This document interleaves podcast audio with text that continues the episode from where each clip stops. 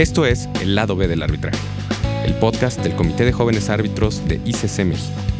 Aquí contamos las historias que no sabías del arbitraje, los abogados, los árbitros, los casos y todo lo demás.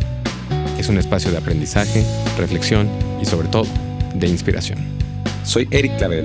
Y yo soy Nora Cabrera. Somos los copresidentes del Comité de Jóvenes Árbitros de ICC México y representantes para Latinoamérica del Young Arbitration and ADR Forum de ICC. Hoy platicamos con Rodrigo Zamora. Rodrigo es socio de Galicia, co-líder de su práctica de litigio y arbitraje y golfista en búsqueda de patrocinios. Bienvenidas y bienvenidos a un episodio más del lado B del arbitraje. Un gusto compartir nuevamente el día de hoy con mi amigo y colega Eric Clavel. Muchas gracias por estar una vez más aquí, Eric. Gracias a ti, Em, hoy vamos a entrevistar a Rodrigo Zamora. Tendremos el gusto de tenerlo el día de hoy, pues para hablar un poco más con él de cómo es eh, su profesión, cómo ha llegado al lugar en donde está el día de hoy, pero también preguntarle cosas más personales y poder conocer ese esa persona que está detrás del gran abogado. Y Rodrigo, bienvenido, muchas gracias por estar el día de hoy con nosotros. Gracias Nora, gracias Eric, un, placer enorme y felicitaciones como siempre por este gran proyecto que tienen. Muchísimas gracias Rodrigo, pues me encantaría empezar eh, preguntándote pues cómo empieza tu carrera, cómo empieza tu, carrera como abogado, cuándo empieza tu primer contacto con el arbitraje y que nos platiques un poco más de cómo te adentraste al arbitraje.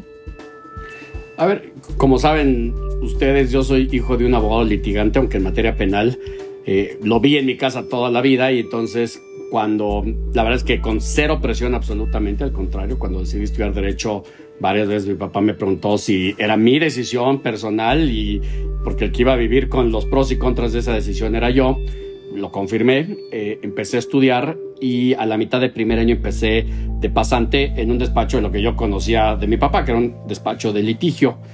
Eh, estuve ahí como tres años, después me pasé al despacho de mi papá en el 94, donde estuve hasta el 2017, y yo diría por una mezcla entre la manera en que se litiga el derecho mercantil y el penal y los maestros que tuve en la Escuela de Libre Derecho, me empecé a inclinar más por el derecho mercantil, por el litigio mercantil y en ese entonces estaba justo firmándose el Tratado de Libre Comercio, fue un boom importante para el arbitraje, fue ley modelo, ICC, tomé uno de los primeros, creo que soy egresado del tercer o cuarto eh, año del, diplomado de la ICC, que ya ahorita ya lleva creo que 30 este, versiones, 30 ocasiones, y eh, empecé a escuchar de arbitraje, no era una materia ni siquiera optativa en la libre en aquel entonces, pero empecé a escuchar y me sonaba algo interesante, porque sonaba un método muy profesional, eh, de mucha caballerosidad, de, damas y caballeros.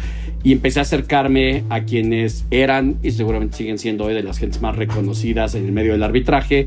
Les pedí consejo, les, les pedí que me dijeran pues, cómo me iba metiendo y, muy amable ellos, no era la época del email, era más la época del correo y del mensajero, me mandaban los folletos, en aquel entonces todo lo que ahora nos llega por mail de evento de tal organización, no te llegaba por mail, te llegaba una impresión del folleto totalmente antiecológico y ellos que ya lo conocían y ya se habían inscrito, lo metían en el folder y me lo mandaban. Y entonces empecé a ir a varios eventos, empecé a darme a conocer con alguno que otro artículo, seguramente muy malos si los leyera hoy. Eh, empecé a ir a las sesiones de la CSI, empecé a ir al ITA en Dallas, eh, que se notara que yo tenía un interés en estar ahí. Y diría que a lo largo de el 94 que entré al despacho de mi papá hasta el 98 que me fui de maestría, eh, básicamente logré captar por ahí un par de asuntos chicos, obviamente, eh, y mucho de eso seguro tuvo que ver porque estaban buscando a alguien que no fuera caro, como los abogados exitosos de aquel entonces, que fuera más económico y había pocos en ese entonces de, mi edad, de, aquel entonces que hacíamos arbitraje, a diferencia de hoy que vas a JAF y hay 200 abogados, la verdad es que no los envidio, en aquel entonces ni existía JAF y si hubiera habido JAF éramos tres, este, seguramente que además hoy seguimos dedicados a esto. Con el tiempo fui perfeccionando un poco más. En la maestría me metí más a, materias de litigio internacional, arbitraje, y cuando regresé ya me metí más de lleno y, por ahí fueron que, cayeron, pero de hecho las, las dos referencias de mis casos, de mi primer caso de árbitro y de mi primer caso de litigio, no creo que fue algún abogado conocido en medio que dijo, oye Rodrigo, te designamos de árbitro, fue de la manera más esporádica posible, pero sin que les haya preguntado cómo llegaron conmigo en los dos casos. Entonces, seguro que algo tuvo que ver en que el nombre aparece en algún lado, ¿no? Esa persona, el primer caso de, que llevé era una empresa guatemalteca que nunca supe cómo un día levanté el teléfono. dijo, somos una empresa, era una distribuidora de automóviles con derecho guatemalteco en Guatemala. Y yo dije, como sea, lo tomo. Este, me asesoré con un amigo que era guatemalteco, abogado guatemalteco, y, y ahí me cayó y lo fuimos llevando y se arregló muy, muy rápido, afortunadamente. Nunca le pregunté cómo llegó conmigo, pero seguramente algún lado o habló a la CSI o vio algo y dijo, pues este nombre no quiero a alguien muy caro, un asunto chiquititito, obviamente, y, este, y así empezamos. Entonces fue, fue la materia, pero obviamente fue un tema de estar entre personas y estar conviviendo con gente y que te ubiquen y te vayan teniendo en mente todos estos temas. Un buen rebote ahí, Rodrigo. Y a ver, no, mejor dicho, no fue un rebote. O sea, lo estuviste buscando y te pusiste en el camino de la suerte y llegaron los asuntos que creo que es como una muy buena fórmula. Escribiendo artículos, yendo a los eventos, eh, poniendo cláusulas en los contratos. Así que eh, llegó porque lo buscaste y no, no, no, no necesariamente te buscaron a ti. Eh, solamente tangencialmente. Y ahorita que dices de todos estos ángulos por los cuales estuviste buscando estos asuntos o involucrarte en, en arbitraje, hay otro ángulo que me llamó la atención en tu carrera, que es que hiciste una maestría en NYU y eres miembro de la barra en Nueva York. Entonces la pregunta específica sería, ¿qué beneficios te ha traído ser miembro de la barra de Nueva York? ¿Se lo recomendarías a alguien que está pensando ahorita hacer su LLM o, que ya esté en este trámite de, oye, pues, hago o no hago la barra? Creo que, por lo menos en mi experiencia personal, cuando yo hice mi LLM, dije, no sé si hacerla o no, no sé si me va a traer beneficios o no, y creo que hay distintas visiones al respecto cuál es la tuya y qué beneficios te ha traído a, tu carrera. Yo creo que siempre que estamos discutiendo cómo te metes al medio del arbitraje, pues es lo mismo que harías en cualquier otra área, ¿no? Si te dedicas a fiscal, ¿cómo te vuelves un fiscalista conocido o un ambientalista conocido? Pues escribes, te metes a la academia, das clase y es lo mismo. Y a veces como que el medio del arbitraje creemos que es mágico. Este, me dedico a arbitraje y me caen los asuntos. No, búscalo, ¿no? Y creo que ahí lo que le diría a todo mundo es búsquenlo. Pero eh, la barra fue un tema un poco particular. Eh, yo no lo traía en mente. La barra yo siempre que había escuchado o, las personas que yo conozco, abogados mexicanos que se dedican al tema de arbitraje, eh, lo que hacen es básicamente van, estudian la maestría y luego si te dedicas al mundo corporativo, muchos de ellos este, estudian la la parte de, de, el M&A, la parte de securities, etcétera, y después hacen la barra, pero era algo más para, para abogados corporativos. Yo la verdad es que lo busqué como un complemento, lo que casi todo el mundo hace es estudia el año de la, de la barra, después un año trabaja y tienes un verano ahí, este, pues no quiero decir perdido, pero un verano en el que tienes que esperar un par de meses en lo que te metes a trabajar. Y yo ese verano estudié la barra y ha sido algo muy curioso. Primero, me ayudó a, entender mejor el derecho americano. Yo diría que cuando estudias la, maestría, ustedes lo vieron, es un tema muy de casos y, temas sueltos y reglas aisladas. Y cuando ves la barra es puro lo que los americanos llaman black letter law. Entonces ves realmente ya lo que es la sustancia de las reglas esenciales del derecho americano. También me sirvió porque hay materias que al estudiar la maestría no podía yo tomar. Me acuerdo que quise tomar torts y por alguna razón ahí orgánica de la universidad no podía aprendí más torts cuando estudié para la barra, obviamente. tercero, fue un proceso de estudio de los más pesados que he tenido en mi vida y ahorita compañeros míos que acaban de terminar la barra dicen lo mismo. Este son dos meses de lo más intenso, o sea, es, bien difícil.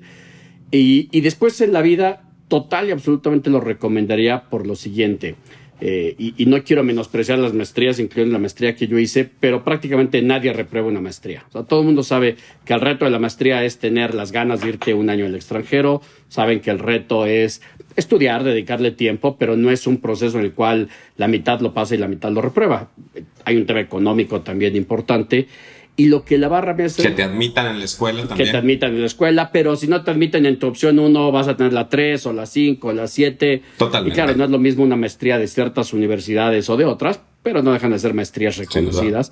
y entonces lo que sí me ha servido es que cuando llegas a Estados Unidos, entras en un nivel más de par con los americanos. Lo que dicen es, a ver, aunque este, esta persona estudió la barra hace más años de los que quisiera acordarme y después se fue a México, de todas maneras hizo lo mismo que yo hice. O sea, yo ya sé lo que me costó pasar la barra abogado de Nueva York y si él lo hizo, te tienen un poco de respeto distinto y más aislado. Yo creo que en México ha de haber varios miles de abogados que al año hacen maestrías en Estados Unidos y de esos un porcentaje muy pequeño pasa a la barra. Entonces en eso te sirve para subir un poco. Yo creo que es donde los americanos hoy día, a ver, dicen maestría, pues si tuvo el dinero y las ganas, la saca.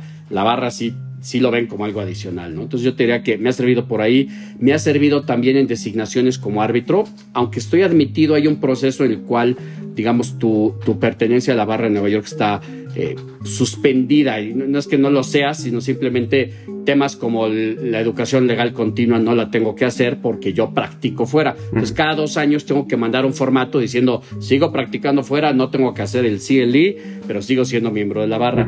Y eso me ha servido, por ejemplo, casos SI en el que se busca un árbitro mexicano o latinoamericano, pero que se rigen por derecho de Nueva York, aunque no lo practico todos los días, al contrario, no lo practico, pero pues un poco dicen, está familiarizado, ¿no? Entonces también en eso me ha servido. Eh, es una inversión importante, hay que tomar cursos, hay que tomar el examen, de tiempo ni se diga, pero, pero si alguien me preguntara, ¿se dedique a lo que se dedique? Le diría, claro que sí hay que hacer la barra de Nueva York. Sí, totalmente. Y, o sea, eso que dijiste es una inversión importante de tiempo, dinero, esfuerzo, eh, incluso de, eh, esparcimiento, esos meses en los que, que son muy difíciles. Lo vi con mis compañeros, yo no hice la barra, pero lo vi con mis compañeros y era, pues no, no nos podemos ver, ¿no? Estos dos meses eh, no están perdidos, están siendo de aislamiento, básicamente. Y muy, muy, muy, buena reflexión, Rodrigo. Muchas gracias. Y, también es muy interesante cómo platicas de estas dos cosas que se unen, o sea, los estudios, la academia, con la parte profesional y que al final eso es lo que complementa a una persona que es interesante para nombramientos, para llevar casos como abogado de parte y eso es lo que va formando realmente a la abogada, el abogado, ¿no? Que creo que es, es muy interesante lo que platicas, Rodrigo, y creo que hay que volver a esa palabra que en la que en la que haces énfasis, buscarlo, ¿no? Sin buscarlo es difícil tener esas oportunidades, como dices, si quiero ser abogada ambientalista, pues que se note que eh, estás buscando ese camino, ¿no? Y creo que eso es eso es muy claro y me lleva a esta pregunta que me interesaría que nos platicaras un poco sobre ya tu incorporación a Galicia como socio en 2017. ¿Esto fue algo que buscaras? ¿Fue algo que se dio? ¿Cómo tomaste la decisión de llegar ahí?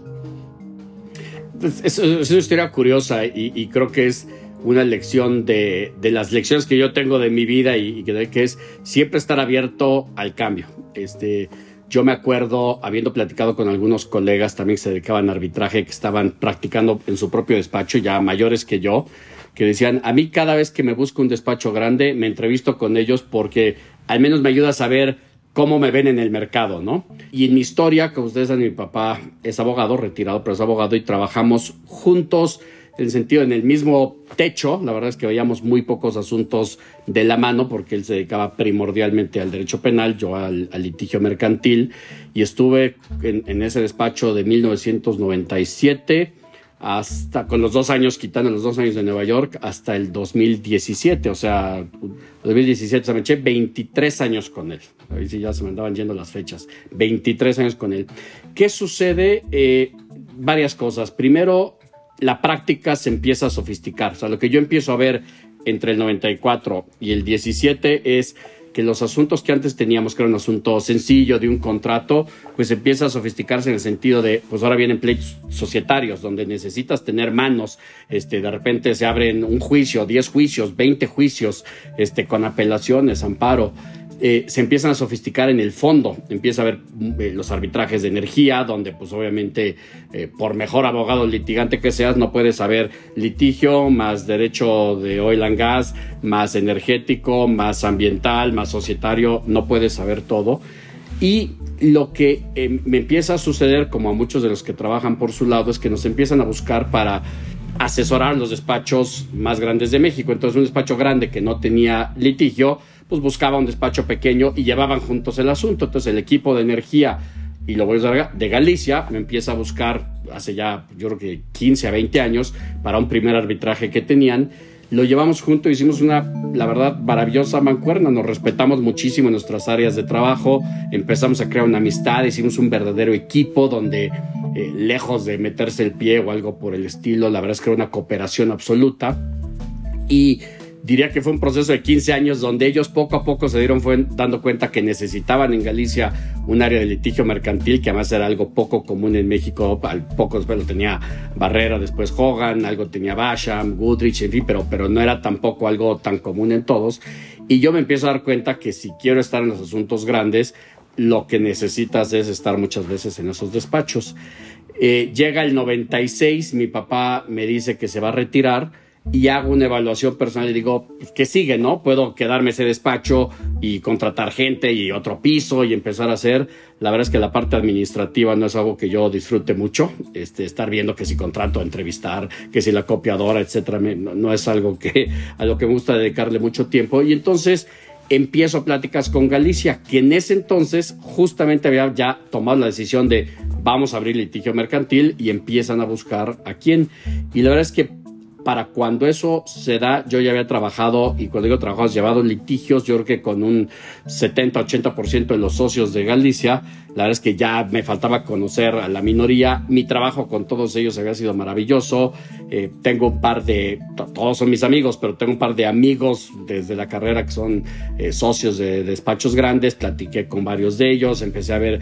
Eh, pros, contras, y la verdad es que fue una plática que debe haber durado ya con Galicia un mes, fue rapidísima, la verdad es que se dio muy fácil lo que yo quería con lo que ellos querían, el tipo de clientes que teníamos en común y las sinergias, y digo, la verdad es que también mi punto de vista fue en, en un tema de aceptar el riesgo, fue, dije, a ver, peor escenario, entro y por la razón que sea ya no cuaja, no es un proyecto viable, pues me regreso a estar solo, ya estaba solo, entonces ese regreso era fácil. En cambio, dejar pasar esa oportunidad y no irme y no tener la oportunidad de abrir el área en un despacho con el prestigio que tiene Galicia, eso, si no era conmigo, lo iban a hacer con alguien más, entonces yo quería ser el que iniciara ese proyecto. Y digo, al final entré yo en, en 2017 con una pasante y hoy somos más de 20, incluyendo Ceci Azar, mi socia, yo de socio, y entre asociados y pasantes somos más de 20, nada más haciendo litigio mercantil y arbitraje, con lo cual es un crecimiento de 2 a 21, 22 en 7 años. Estamos muy contentos y, a mí la verdad es que sí ha sido un, un proyecto que era, ha sido mejor todavía de lo que yo esperaba. Hay un posicionamiento brutal. O sea, digo, ayer salieron los rankings de Chambers y están ustedes hasta arriba en esos. Felicidades, por cierto, eh, que además eh, eh, reconozco a muchas, a muchas personas de tu equipo a quienes eh, admiro muchísimo y sé que son extraordinariamente talentosos. Eh, y en esos seis años ha sido un crecimiento tremendo, ¿no? O sea, posicionarse ha sido una práctica, abrirla de un pasante a 20 practicantes y no solamente es el volumen de asuntos, sino la calidad de esos asuntos de esos clientes y el reconocimiento del mercado, creo que es, es verdaderamente impresionante y, admirable y también envidiable, estimado Rodrigo. Eh, felicidades por eso a ti y a todo tu equipo. Y otro, otro ángulo de tu carrera que ha sido muy destacado para los que hemos seguido tu carrera es el tema de los colegios y las asociaciones. Justamente ICC, La Barra. ¿Qué tan relevante crees que ha sido esto en tu carrera y qué tan relevante en general crees que es para una carrera exitosa como abogado, particularmente para nosotros los jóvenes? Yo, lo que le digo a mis hijos es, eh, y, sobre todo estas generaciones de, mucho aislamiento, etcétera, o al menos aislamiento personal, donde casi todas las comunicaciones son en WhatsApp y en mensaje y poco levantar el teléfono y llamar, lo que siempre les digo es que al final del día el mundo es de personas. O sea, te podrá contratar X empresa mundial gigantesca para llevar un asunto, pero no vas a tratar con IBM, vas a tratar con X abogado o abogada americano o mexicano, que es con el que tienes que llevar el asunto. Y también esa persona, que es una persona física, es la que te va o, va a decidir si el despacho A, el despacho B, el despacho C, etcétera. Y, esos, todos esos esfuerzos me han servido y creo que le servirían a cualquiera, de nuevo, en cualquier rama del derecho o en cualquier actividad profesional para eso. Eh, ayer, por ejemplo, me buscó un nuevo cliente para que lo ayudemos con un asunto y empiezo a hacer el cómo me llegó y es impresionante. Me llegó, fíjate, es un, eh, el director jurídico de esa empresa que nunca ha sido mi cliente lo traté en otra empresa hace como ocho años, al que le llevé un arbitraje. Yo ni siquiera sabía que ya se había mudado a otra empresa. Y además de eso, a esa primera empresa hace ocho años, llegué por un amigo que colitigamos un asunto. O sea, la, ese caso eh, eh, que empezamos a llevar con ellos viene de una amistad de hace 15, 20 años que hace ocho años me recomienda con este abogado que hoy me trae a un nuevo cliente. O sea, y, su búsqueda seguramente tuvo que ver, como decías, pues en los rankings y, volver a buscar y cómo están los despachos. Y, además es un asunto que involucra temas energéticos, entonces sabe que tenemos el apoyo del área de energía en Galicia, etcétera. Pero dices, no me buscó la empresa tal, me buscó una persona que quien traté hace ocho años porque me trató un amigo. Uno de mis mejores clientes hoy día es un banco eh, que está establecido aquí en México y ese creo que le llevo asuntos hace 25 años, porque uno de mis amigos de la carrera era pasante ahí, me pasó dos cobranzas chiquititas, las empecé a llevar y de una u otra cosa me he mantenido y tiene 25 años. Entonces, ¿de qué te sirve, yo creo, en un tema de desarrollo profesional, la barra o ICC o NADE o estar en cualquiera de estas organizaciones? Pues te sirve uno para buscarlo. Como decíamos, si estás buscando, necesita la gente saber que estás buscando. Nadie te va a designar de árbitro si no saben que quieres ser árbitro. Y si no saben si vas a ser uno bueno o malo. Si escribes un artículo y es una porquería, pues te va a afectar. Si es un gran artículo, te va a ir bien. si te, te hacen un encargo en la barra o en ICC y lo haces bien, pues la gente va a decir, este cuate es alguien cumplido. Si cumplido en la ICC, probablemente va a ser cumplido y puntual como árbitro. En fin, te sirve para conocer. Es más, digo, ahorita tendría que hacer memoria, pero estoy casi seguro a Nora la conocí justo por temas ICC en, en Jalisco a Tierek, pues yo creo que también por temas sociales, en temas este, CCI, este, yo creo que ya hace un poco más años, pero, pero si no, nos conoceríamos quizá más eh, de una manera más secundaria, ¿no? Entonces conoces a las personas, sabes quién es bueno, quién es malo, quién es cumplido, qué está pasando, este, cuáles son los temas en desarrollo. Entonces yo creo que el estar enterado chismeando todos los días de cómo está el mercado es, útil y además también tiene un componente académico, ¿no? Vas a las sesiones de CCI con algunas que ha habido este año y los temas son interesantísimos y nunca sabes qué plática te da una idea para el siguiente asunto. Entonces yo creo que el estar al día a día y platicando con la gente y tratando a la gente y saliendo es esencial para cualquiera que se quiera dedicar a esto o a cualquier otra rama. Yo coincido totalmente contigo, Rodrigo, y creo que es un muy buen consejo a mí cuando llegué a Ciudad de México hace ya algunos años. Yo creo que algo de lo que hizo que me tratara muy bien la Ciudad de México fue haberme, haber entrado a las asociaciones, a los colegios y generar amistades, porque la realidad es que también ahí conoces personas que van marcando no solamente tu vida profesional, sino también tu vida personal y la manera en la que interactúas y puedes como ir generando estos vínculos que te ayudan a crecer como abogada, como abogado. Y como bien dices, a lo mejor a nosotros nos tocó coincidir en ICC Jalisco y luego ya en ICC aquí en México o en la barra, en la NADE, y sigues coincidiendo en el tiempo, ¿no? Y creo que eso genera vínculos que para quienes no llegamos ya a posicionados en algún sector, pues eso nos ayuda a ir encontrando nuestro lugar en, la construcción de la justicia, ¿no? Que es en el lugar en donde estamos todas y todos los que nos están escuchando. Creo que es muy interesante cómo lo planteas. Y eso me lleva a preguntarte una, algo que tiene más que ver como con la visión más a futuro. Y es como, ¿cómo ves tú la práctica de arbitraje en los siguientes años o, cuál crees que debe ser la apuesta para las generaciones más jóvenes que están interesadas en temas de arbitraje, pero también quizá en temas de especialización de prácticas? ¿Cuáles serían tus consejos? Yo vería dos temas. Uno, y, este es más general del arbitraje, que es eh, hacia dónde va, ¿no? Y, y siempre está la crítica creo yo, infundadas de costo y otra serie de puntos a favor y en contra. Pero el primer punto que diría es, yo no creo que el arbitraje va a ningún lado de desaparecer. O sea, yo creo que el arbitraje llegó para quedarse. Y, siempre lo digo, no porque sea perfecto, nada lo es, pero, pero además porque es una solución muy difícil de sustituir. O sea, lo que yo siempre digo es, ok, si no hay arbitraje, ¿qué hay? y, tienes por un lado los juzgados. Los juzgados tampoco son perfectos, tienen sus temas, pero sabemos de casos donde la gente no quiere ir a juzgados y eso lo había antes, lo hay ahora y lo va a seguir habiendo, siempre. Eh, y también conocemos otros métodos de solución de controversias más rápidos y más económicos. Sí, pero no siempre la gente quiere eso. O sea, quieres un proceso de mediación de un día, se vale, pero eso no es arbitraje. Te das a mediación un día, quieres un proceso de juzgados, es este. Pero si yo soy una empresa que está contratando mexicana, que está contratando con una empresa de Estados Unidos, esa empresa de Estados Unidos no se va a querer venir a meter a los tribunales mexicanos y viceversa tampoco queremos ir a un jurado de Mississippi pues ¿qué otra nos queda? El arbitraje. O sea, no hay, que es mejorable, que hay que ver qué árbitro, si un árbitro, tres árbitros, la sede, este, medidas para hacerlo más económico, el discovery, no discovery, en fin, todo eso es mejorable sin duda. Pero el arbitraje debe estar, esa es mi opinión, yo creo que va a estar por muchos años. Este, eh, eh, entonces creo que ese, yo diría, no es una rama como alguien por ahí escuchaba el otro día decir, no hombre, ya dedíquense a otra cosa porque esto va a desaparecer. Mi opinión es que no va a desaparecer y al contrario va a seguir creciendo. Lo que sí creo que debemos de, hacer más es, yo no conozco a alguien que diga, este, me dedico al, derecho de litigio. Pues no, no hay derecho de litigio. El derecho de litigio, el litigio no es un tipo de derecho. Hay que saberlo, pero es una manera de resolver controversias de otras materias, ¿no? Oye, yo hago mucho litigio bancario, o hago mucho litigio societario, o hago litigio administrativo, lo que sea, pero, pero es un método para otra materia. Y creo que cuando ahora nos topamos mucho a, a generaciones que dicen, me quiero dedicar a arbitraje, pues es como, también yo también quiero ser procesalista, ¿no? Quiero ser litigante de juzgados, pero ¿de qué? De competencia, de administrativo.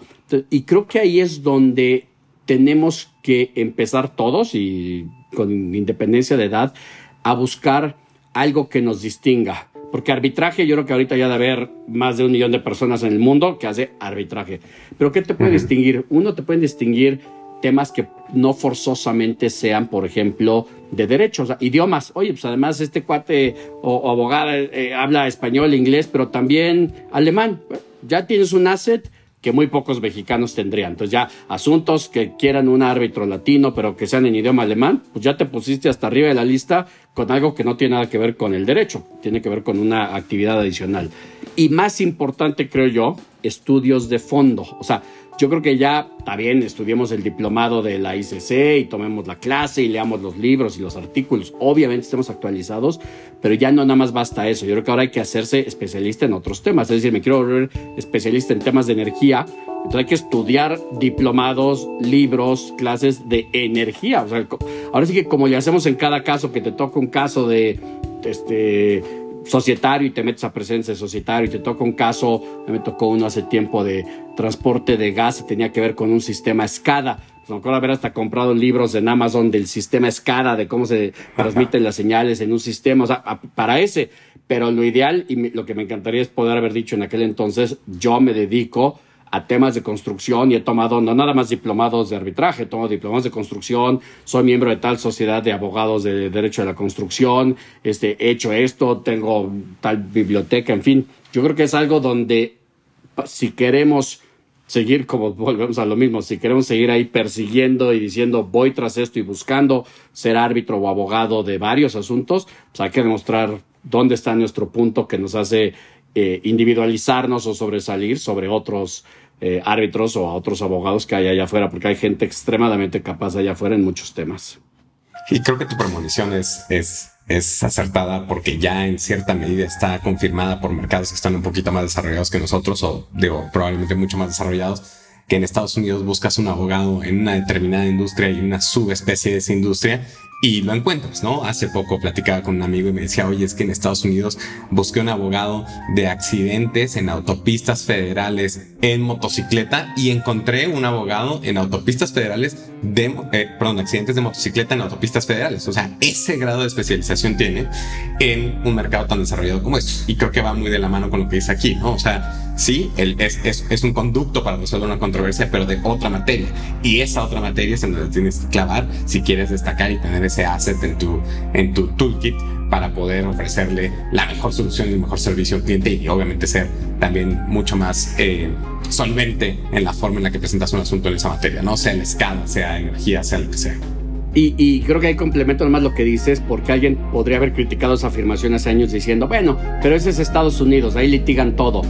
Hace años yo creo que era correcto. En México, eh, lo estábamos estudiando ahora, éramos una sociedad poco litigiosa, sobre todo en tema de responsabilidad extracontractual, pues porque no había daños punitivos, no había perforación de velo corporativo. Hoy con todas las eh, pros y contras que eso tiene, ya tenemos precedentes de daños punitivos en ciertos temas, ya tenemos precedentes de perforación de velo corporativo. O sea, ese caso donde hoy no tendremos un especialista en México que yo sepa de accidentes en carreteras federales de motocicleta, no, pero sí vamos a empezar a ver abogados que se empiezan a dedicar más accidentes y después algunos que se dedican más a demandar que a las empresas concesionarias o al gobierno o a transportistas. Y, bueno, lo vemos por ejemplo el tema de acciones colectivas. Hay despachos que ven más acciones colectivas, despachos más que ya empiezan a ver litigios societarios, despachos que ven mucho litigio bancario en la parte de cobranza. O sea, ya empiezas a tener una especialización en, en juzgados mexicanos que hace este, 15 años todo mundo veía lo que entrara por la puerta. Yo creo que ahora ya empiezas a, distinguir y ver quiénes son los buenos para ciertos temas y eso va a pasar más cada vez. Sí, y, aquí a mí me gustaría complementar algo que, que yo he estado viendo, por ejemplo, en los últimos años en derecho ambiental. Cuando yo decía, yo veo derecho del cambio climático, decían, bueno, eso es, ah, es ambiental. No, es una área muy específica que habla específicamente de una problemática que se está exacerbando y que requiere otro tipo de habilidades y que es importante ir entendiendo hacia dónde va, ¿no? Entonces, creo que, que también es muy interesante lo que dices, Rodrigo, porque también habla como de entender el contexto en el que estamos resolviendo conflictos y hacia dónde va, vamos encaminados y al final no solamente se trata de un tema de especialización, sino de entender en dónde estamos parados en ese, en esa metodología para resolver conflictos. Y creo que es muy valiosa esta, como esta, eh, esta reflexión que haces de hacia dónde va la carrera y qué, qué elementos le podrías dar a los abogados más jóvenes. Imagínate esto, cambio climático, como tú, yo también lo empecé a escuchar y, lo escuchas como algo que se preocupa en Noruega, en Islandia, acá ya le dimos en la torre al ecosistema, pero fíjate esto, si pasa lo que dicen que va a pasar y lo que la historia reciente nos demuestra es que va a pasar y mucho más rápido y mucho más grave, dicen el nivel del mar se va a elevar no tengo la menor idea si 2, 3, 4, 5 metros en los próximos X años. Quizá no en nuestra generación, no la mía, quizá la de ustedes o en la que viene. Tú imagínate lo que va a pasar es nada más con las playas. Eleva el nivel del mar 4 metros, las consecuencias que eso tiene en hoteles, en, un país como el nuestro, que tienes costa en los dos lados, que tienes la Riviera Maya, que tienes Baja California, estamos hablando de millones de potenciales clientes que están ahí y, que les puedes ir asesorando para desde temas de construcción hasta temas de ir poniendo en ciertos documentos a quién le toca hacer ciertas reparaciones, prevenciones, etcétera, y, saber de quién va a ser la responsabilidad para ver contra quién hay que irse. Hay un mundo allá afuera. Y, y, esto a lo mejor ya no es materia del podcast, pero ya los que nos están escuchando van a escuchar esta parte de la conversación por ejemplo, ahorita eh, me está tocando apoyar a una comunidad hoy ya en, Tabasco que está siendo mm, desplazada interna por efectos de cambio climático. Hoy, ya. Entonces, estamos viendo este tipo de fenómenos en comunidades en donde el tema de la desigualdad les pega mucho más fuerte. Esta comunidad es el Bosque Tabasco y, les pega de una forma mucho más fuerte, pero esto nos va a empezar a alcanzar a todas las personas en todo el país. Entonces, creo que estos puntos que tocas son muy importantes y hay que, y hay, y hay que hablar de ellos. Pero bueno, nos, nos van a decir nuestros, eh, nuestros escuchas que ahora sí nos cambiamos de tema, pero, pero creo que es muy interesante también reflexionar sobre esto. Rodrigo, ya nos platicaste de tu carrera, cómo empezó, qué factores consideraste que son relevantes para una carrera tan exitosa como la tuya y ahora queremos hablar un poquito más de ti, conocerte rápidamente a la persona detrás de la estrella y para eso tenemos cinco o seis preguntas muy rápidas. Contéstanos lo primero que te venga a la mente, eh, justamente para... no, al contrario, qué, curiosidad, porque, a ver, digo, no es, no es secreto de nadie que es una persona extraordinariamente inteligente y agudo, pero pues también queremos conocer pues, qué más hay después, detrás, de, detrás de este grandísimo abogado. Eh, Rodrigo, la etapa favorita de tu vida y por qué esa etapa es la favorita. Ahorita, es mi etapa favorita por tres razones. Una, porque estoy viviendo la mejor etapa de mi desarrollo profesional. Empieza a cosechar lo que hiciste durante algunos años. Eh, tengo, obviamente, soy mayor que ustedes, pero todavía suficientemente joven como para meterle eh, días de 20 horas, que me encanta mi trabajo, me encantan los asuntos que estoy llevando, me encanta que me tengo que dedicar muy poco a temas administrativos y entonces le puedo trabajar todo lo que sea en tema de estudio, de clientes, de desarrollo. Entonces, la, la primera parte es esa. La segunda es en la parte personal, la verdad es que es empiezas a darte cuenta, yo creo que por ahí de los cuarenta y pico, cincuenta, si lo que has hecho el resto de tu vida valió la pena o no, si las decisiones personales que tomaste eran las correctas o no. Y afortunadamente me estoy dando cuenta que sí, o sea, te vas dando cuenta de, de dónde estás, y si estás, y, lo ves, si te amaneces alegre o no amaneces alegre. Y yo amanezco alegre afortunadamente todos los días, aunque después el día te vaya tratando de, de quitarlo alegre, pero al menos empiezo, empiezo con una sonrisa. Y tercero, por el mis día, hijos. El día y las contrapartes, Rodrigo el día de la contraparte, los jueces, los árbitros, todo, los clientes también a veces. Este. Y tercero, mis hijos. Mis hijos ya están eh, terminando preparatoria, uno está entrando a la universidad y empiezas a, ver que algo habré hecho bien. Seguramente metí la pata 300 mil veces, pero algo hizo bien que ves que se están desarrollando bien. Hay problemas siempre, pero que, que lo que estás llevando al mundo y lo que le estás dejando al mundo es, es, algo, es algo bueno y es, es gente noble, es gente decente y eso te da mucho gusto porque es difícil cambiar eso hacia atrás. Claro. ¿Abogados también o abogadas? No, y no lo creo. El, más grande está por empezar el lunes, literal, ingeniería aeroespacial. Así que, este, hablando de especialización y alejarse lo más posible del derecho, ahí está. Eh, el, tengo tres, el de en medio, no creo que estudie derecho yo creo que se le daría, y si me escucha lo sabría porque se lo he dicho, pero no creo que estudie derecho. Y el tercero un día me dijo una frase buenísima que, que le he presumido mucho, que me dice, papá, me encanta el derecho, salvo la parte de leer. entonces tampoco, si, si, se mantiene igual, creo que tampoco será abogado, pero entonces no, de, de momento ninguno y si hoy tuviera que apostar, diría que ninguno. Tu siguiente meta, Rodrigo, has alcanzado ya muchísimas metas. ¿Cuál es la siguiente? Y probablemente, como estamos en la parte personal, una, una que no sea profesional. Mis siguientes una profesional y una no. La profesional sería terminar de consolidar o seguir consolidando, pero creo que esa es la parte importante, el, equipo de arbitraje de Galicia. Tenemos un equipo espectacular, realmente espectacular. Tenemos unos eh, asociados pasantes impresionantes, los admiro yo muchísimo. Yo, hay varios que que estoy seguro que, bueno, estoy seguro, que litigan hoy enormemente mejor que lo que yo lo hacía a su edad y pues, se los envidio y, y, qué bueno que lo van a desarrollar. Pero pues, ha sido un crecimiento tan rápido de dos a veintitantos en, en seis años que ahora falta armarlo bien, ¿no? Este, integrarlo bien, ver cuáles son las fortalezas, debilidades de, de cada parte del equipo y creo que eso es algo que, que, va a ser uno de nuestros retos y uno que yo me quedo para los próximos tres, cuatro, cinco años. Y el personal es una actividad que recuperé, yo soy mucho de deportes y una actividad que recuperé hace poco fue esquiar en agua.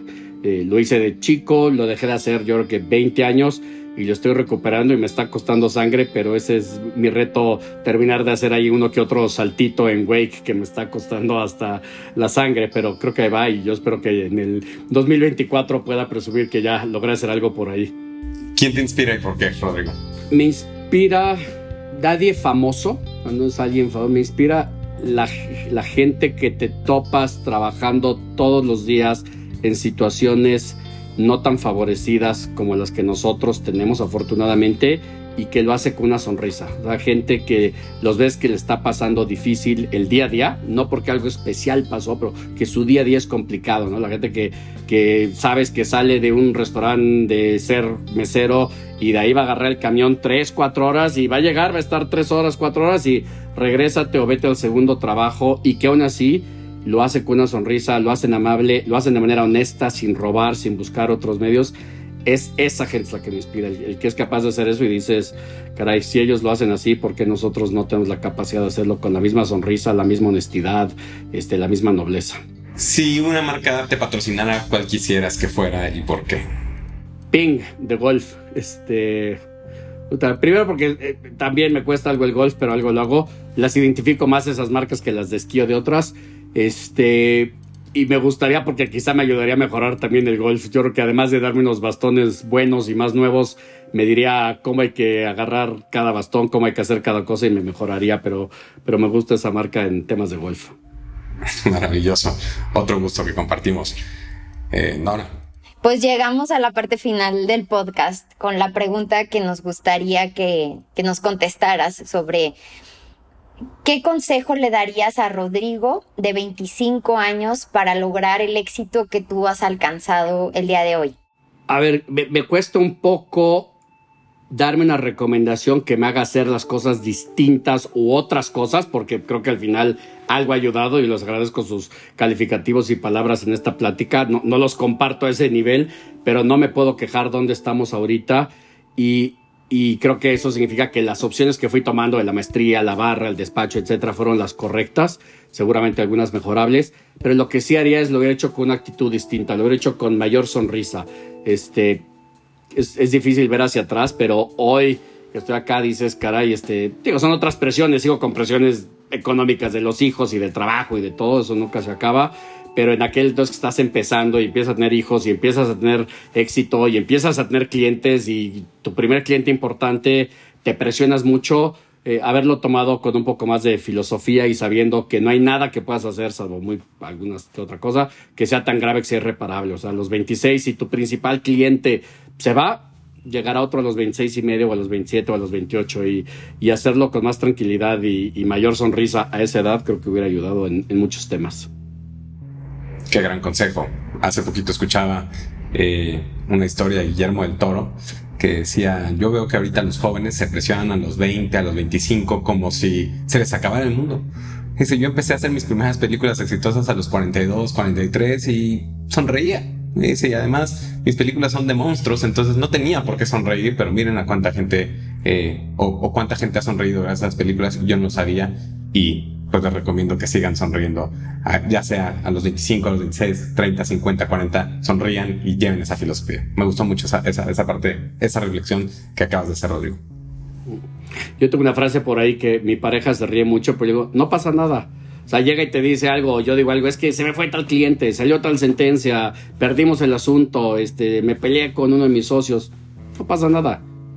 Mañana vas, platicas, te haces amigo. Mañana llega otro cliente. El cliente que se enojó porque se perdió el asunto, mientras no sea una negligencia, que se perdió porque pues, se perdió. Digo, no, no, somos perfectos. Digo, a los doctores se les muere alguien, a nosotros ganamos unos asuntos, perdemos y no pasa nada. Yo creo que ese es un tema ahí que hay que mantenerse y te ayuda a, dejar pasar muchos temas en la vida. Pues muchísimas gracias, Rodrigo. Qué gran plática. Muchísimas gracias. Eh, practicar, sonreír y seguir avanzando. Muchísimas gracias. Gracias, Eric, por un, un episodio más. Y gracias, Rodrigo. Bye. Gracias a ustedes. Esta es una producción de ICC México con el apoyo del Young Arbitration and ADR Forum de ICC. Agradecemos mucho a todas y a todos los que han hecho este podcast posible. ICC México, su presidente, su directora general, los miembros de la Comisión de Arbitraje, la mesa directiva del Comité de Jóvenes Árbitros, Laura Tamirano, a nuestros equipos en Magalón y Abogadas, Clavel Abogados, Lockheed y Aludo Aguilar de Manada Music Media. Gracias a todos.